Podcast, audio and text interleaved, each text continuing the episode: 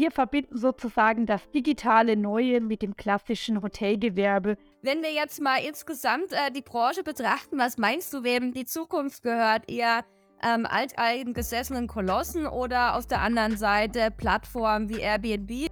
Da wird sich einiges tun. Natürlich wird dabei auch eine ganz klassische naja, Sterbequote eintreten, weil es einfach Hotels gibt, die, die nicht mehr en vogue sind. Die, haben, die sind überaltert, die sterben.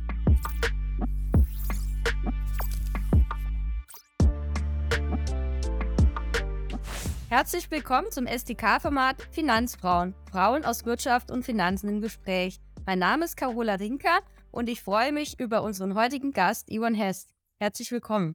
Vielen Dank, dass ich da sein darf. Ja, wir haben heute ein sehr spannendes Thema, über das wir uns unterhalten, und zwar die Hotelbranche. Willst du dich und deinen Arbeitgeber, Yvonne, zu Beginn kurz vorstellen? Ja, mein Name ist Yvonne Hess. Ich bin, oh Gott, äh, da merkt man dann immer, wie alt man ist, wenn man sagen darf, seit zwei, fast 20 Jahren im Berufsleben. Äh, zuerst auf der Bankenseite, dann zur Kundenseite gewechselt und aktuell bin ich seit letztem Jahr bei Numa Group. Das ist ein Boardinghouse-Anbieter mit Hauptsitz in Berlin hat zurzeit fast 3000 Zimmer live in mehr als elf Ländern in Europa. Äh, wir verbinden sozusagen das digitale Neue mit dem klassischen Hotelgewerbe, so wie das äh, die Besucher schon kennen. Wenn du zu uns kommst, findest du keine Rezeption mehr, du hast keine Leute mehr auf der Fläche, du bekommst deinen digitalen Code, gehst rein, was uns extrem gut durch die Corona-Zeit gebracht hat, weil wir natürlich keine Restriktionen hatten. Meine Aufgabe bei Numa ist, ich bin dort Director of Structured Finance. Titel klingt immer ganz spannend und jeder fragt dann, was machst du da eigentlich? Ich mache alles, was bei uns den Bereich Fremdkapital umfasst, bedeutet Leasing, Mietkautionen, Garantien, Working Capital, das ganze Thema in Euro und in Fremdwährungen. Deswegen war auch für mich, als der Schweizer Franken vom Euro abgekoppelt worden ist, eine sehr spannende Woche. Das Weil, kann ich mir vorstellen. Ja. Also das ganz kurz zu mir und zu dem, was wir machen. Und dann würde ich sagen, schieß los mit deinen Fragen. Das mache ich. Jetzt hast du ja schon einiges erzählt und im Prinzip schon so ein bisschen in die erste Frage eingeleitet. Wie grenzt ihr euch denn von Airbnb und Booking.com ab? Ähm, und die zweite Frage, ähm, mit was seid ihr denn am ehesten vergleichbar? Also, das, das Thema ist, Airbnb und Booking.com sind unsere Channel-Vertriebe die haben ja keine eigenen Häuser, sondern du bietest dort praktisch deine Wohnung, deine Zimmer an. Wir nutzen die ganz stark, sind sehr schöne Partnerschaften und das ist einer unserer Vertriebskanäle. Denn ähm, wenn man jetzt so rumfragt, kaum einer kennt Numa den Namen. Wenn, dann kennen die Leute eher unsere Hotelnamen, die dann immer ganz lustig sind. In Italien in einem Viertel heißt ein Haus Loretto, in Berlin heißt eins Novela, eins Arc und so. Und die Häuser kennen dann die Leute, aber die Leute kennen nicht die Brand dahinter oder ganz, ganz selten. Viele sagen dann, ach ja, Mensch, jetzt Yvonne, wo du sagst, richtig, ich wohne und lebe ja in Frankfurt. Und dann heißt es immer, ja, richtig, genau, gegenüber vom Metropolkino, jetzt wo du sagst, da steht das ja an der Hauswand. Hm, hab mich schon immer gewundert, was das ist. Äh, das ist also so das Thema, wo man sagt, wir nutzen das ganz, ganz sehr stark. Das kommt auch daher, dass unser CEO eben sich mit Direct Marketing und Direct Vertrieb sehr gut auskennt und dann genau weiß, wo muss man das Zimmer zu welcher Jahreszeit platzieren, um es verkauft zu bekommen. Jetzt hast du gesagt, die Hotels heißen anders, aber wenn ich jetzt bei euch übernachtet habe und es unter Umständen gar nicht so wirklich weiß, wie schafft ihr das dann mit der Marke oder den Wiedererkennungswert? Weil es ist ja oft so, dass man sagt, ich weiß, das und das Hotel ist einfach gut und da muss ich, wenn ich jetzt in eine andere Stadt gehe, gar nicht lange suchen, sondern weiß, ich gehe dann direkt da wieder hin. Wir haben das ein bisschen gemacht wie BMW mit Freude am Fahren. Du findest bei uns überall der, den Spruch, we bring soul to your travel. So wie BMW es mit Freude am Fahren gemacht hat. Das ist so etwas, was bei uns eigentlich überall steht. Wenn du als erstes ins Haus reingehst, hängt ein Plakat, auf dem der Spruch steht und dann steht unten drunter newmastays.com, also unsere URL.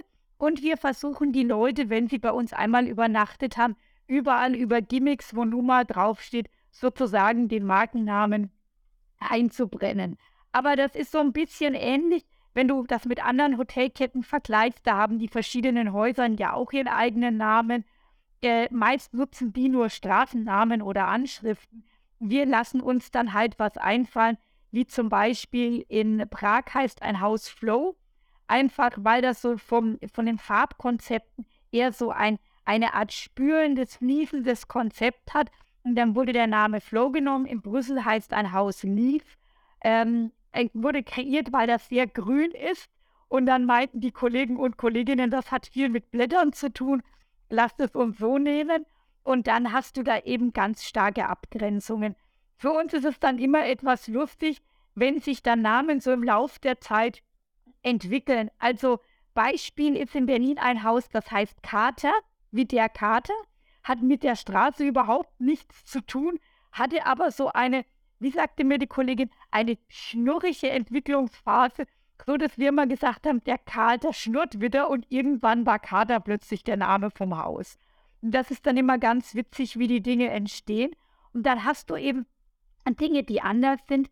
Du hast aber auch viele Dinge, die gleich sind. Also jedes Zimmer bei uns verfügt über eine Nespresso-Kaffeemaschine und über einen Wasserkocher mit einer Grundausstattung an Teebeuteln und Kapseln, dass wenn du abends ankommst, dir nochmal einen Kaffee machen kannst oder einen Tee kochen kannst. Das sind dann die Wiedererkennungswerte. Wir sind in dem, also ich schätze Hotels auch noch als Gast sehr gerne, deswegen, äh, wir sind in dem Sinne eher ein, ein Haus, wenn du autark leben möchtest. Also ich habe vorher, bei meinem vorhergehenden Arbeitgeber war ich 111 Tage im Durchschnitt auf Dienstreise. Ich habe normale Hotels gehasst, weil du konntest dir einfach nicht irgendwie mal schnell was machen, in den Mikrowelle was aufwärmen. Mal wenn du einen Videocall hattest, eine Tasse Kaffee kochen, das war alles mit immer extrem großen Aufwand verbunden. Und wir sagen eben, das wollen wir den Leuten vereinfachen. Äh, Gerade Freunde, die jetzt kleine Kinder haben, finden das total spannend äh, und sagen, Mensch, ihr habt so Apartments mit richtigen Küchen. Wenn du mit kleinem Kind unterwegs bist, da brauchst du dann doch mal ein Fläschchen, ein Brei oder irgendwas, was du warm machen musst. Das ist bei euch ideal.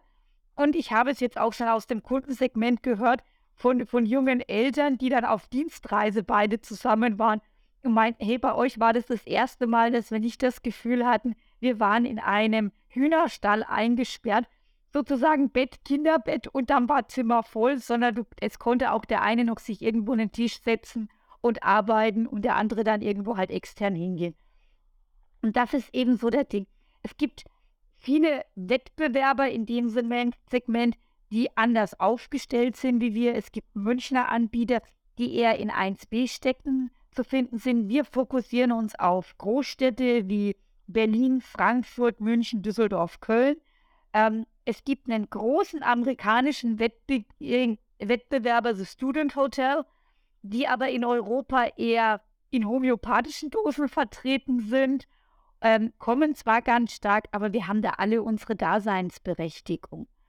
Und je nachdem, was du suchst, findest du dein Deckelchen, was zu dir passt. Ich merke schon, du kennst dich sehr, sehr gut aus in der Branche. Ich könnte dir ja noch ganz lange zuhören. Wenn wir jetzt mal insgesamt äh, die Branche betrachten, was meinst du, wem die Zukunft gehört? Eher ähm, alteingesessenen Kolossen oder auf der anderen Seite Plattformen wie Airbnb? Ich meine, in der Pandemie ist da ja einiges auch ein bisschen ins Wanken geraten. Also du hast unterschiedliche Bedürfnisse. Ich glaube, du brauchst bei den alteingesessenen Hotels, also wenn du jetzt mal an die ganz großen Fünf-Sterne-Häuser denkst, hier in Frankfurt hat gerade das Chimera ausgeflaggt. Äh, das war so ein Schock für alle. Eines der Fünf-Sterne-Plus-Häuser verlässt, äh, verlässt das Gebiet, aber es gab keine Nachfrage mehr dafür. Keiner hatte mehr dieses Bedürfnis. Ich sehe zum Beispiel so eine Mischung aus den Plattformen wie Airbnb, Booking.com und HRS und aber diesen individualisierten Hotels, also diesen Design-Hotels, die irgendwie was Besonderes haben. Zum Beispiel die Ruby Hotelkette macht da einen wunderbaren Job mit ihren Alleinstellungsmerkmalen, mit diesen Verstärkern und Dusche im Zimmer offen. Das ist etwas, wo man einfach, wo einfach seine Daseinsberechtigung auch weiterhin haben wird. Ich glaube nur, dass die Hotels an sich digitaler werden müssen wenn ich mir überlege, du kommst in manches Hotel rein und kriegst deine Rechnung noch als Papierträger. Ähm, Entschuldige, ich habe seit 100 Jahren keine Reisekostenabrechnung mehr in Papierform gemacht. Das wird digital gemacht. Äh, dann muss ich dieses Blatt einscannen und denke mir dann so, okay, was mache ich dann damit? Wo ist der Reizwolf, wo ich es wegwerfen kann? Weil du musst ja auch ein bisschen an die DSGVO und die persönlichen Daten denken und da wird sich einiges tun. Natürlich wird dabei auch eine ganz klassische, naja, Sterbequote eintreten, weil es einfach Hotels gibt, die, die nicht mehr en vogue sind. Die haben, die sind überaltert, die sterben. Das ist aber genauso wie, hey, wer von uns hat heute noch einen Walkman zu Hause? Also meinst du, das sind eher kleinere Häuser oder auch vielleicht Ketten? Weil ich meine, ähm, also wenn ich äh, im Hotel nach einer frage, ob ich die Rechnung per PDF bekommen kann, habe ich das Gefühl, die freuen sich. Und ich habe auch nicht so viel Papier rumzuschleppen. Ja, also ich, man muss sagen, letztes Jahr ist da in, in die Insolvenz gegangen. Es war eine sehr große Kette in Europa. Man merkt, dass zum Beispiel Sofitel sich zurückzieht. Da gibt es Veränderungen aktuell, glaube ich, ist der Zeitpunkt noch zu früh, um abschätzen zu können, ob das dauerhaft ist oder ob das jetzt nur so mal ein kurzfristiger Effekt ist. Für mich ist es so, wenn ich mir das jetzt aus meinem Bereich angucke, die Bedürfnisse des Kunden haben sich einfach während Corona komplett verändert. Man will nicht mehr so eingesperrt in seinem Hotelzimmer sein. Und zeitgleich hat man aber die Angst, was passiert, wenn ich dann doch Zeit in diesem Hotelzimmer verbringen muss. Und deswegen ist mir aufgefallen, dass so, also in Freunden, so im Bekanntenkreis, die Leute nach großen Zimmern gucken, nach Hotelzimmern plötzlich wieder mit Balkonen. Das war ja vor fünf, sechs Jahren noch ein Unding. Ich meine, schau dir die Häuser an, die es so gibt, ob nur in NH oder auch in Hamptons, die haben keine Balkone an den Zimmern.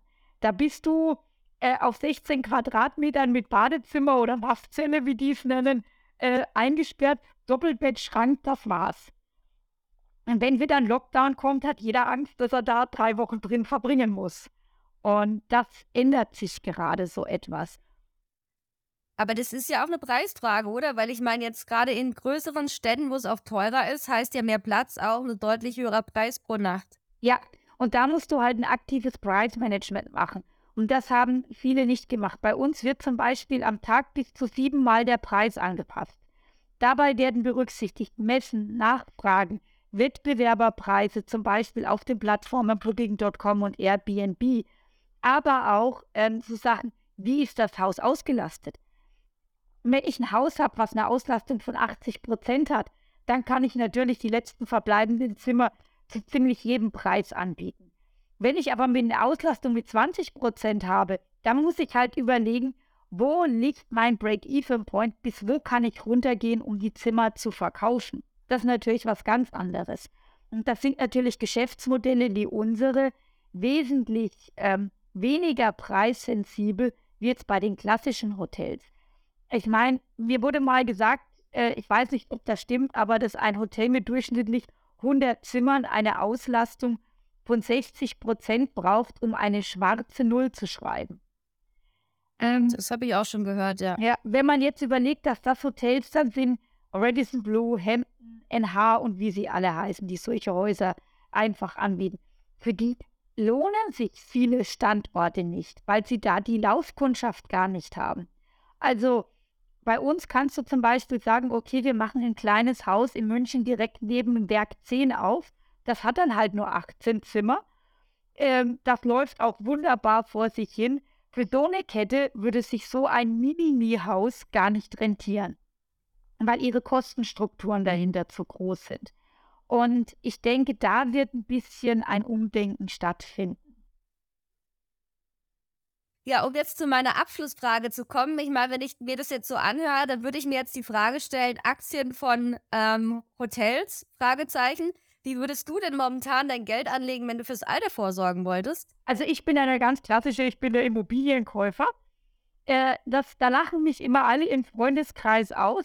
Aber ich finde, eine Immobilie hat einfach viel Charme. Im Notfall kannst du selber reinziehen oder du kannst sie eigentlich noch gut verkaufen. Plus, ich bin auch noch derjenige, der so ganz äh, berührungsangstfrei mal mit einem ETF-Sparplan angefangen hat mit absolut null Dussel, was da drin war. Ich habe den einfach mal mit 50 Euro abgeschlossen während meiner ersten Bankphase. Und der hat sich so schön entwickelt, dass ich dann immer auf Sparpläne gesetzt habe. Plus, ich habe noch von einem meiner alten Arbeitgeber eine Pensionsversicherung, nennt sich das dann im Bankgewerbe. Ich würde aber privat immer auf die Immobilie gehen. Ich habe sowohl vermietete als auch selbstgenutzte und da sehe ich für mich die Zukunft drin. Das ist auch etwas, was ich einschätzen kann. Okay, also keine Aktien. Nein, wenn dann nur als Beimischung. Ich sehe das total anders wie Costoliani. Aber der hat ja gemeint, kaufen, vergessen und irgendwann wiederfinden. Okay, ja, ich danke dir herzlich für deine Einschätzung, für das Gespräch und wünsche dir weiterhin alles Gute, Yvonne. Dank dir. Ja, ich hoffe, euch hat das Interview gefallen. Wir freuen uns natürlich Kommentare, Meinung. Vielleicht seht ihr das ein oder andere ein bisschen anders in Bezug auf die Hotelbranche, die Zukunft. Und wir freuen uns natürlich auch über Likes. Und wenn euch das Video gefallen hat, teilt es gerne. Abonniert den Kanal, dass ihr künftig kein Video mehr verpasst.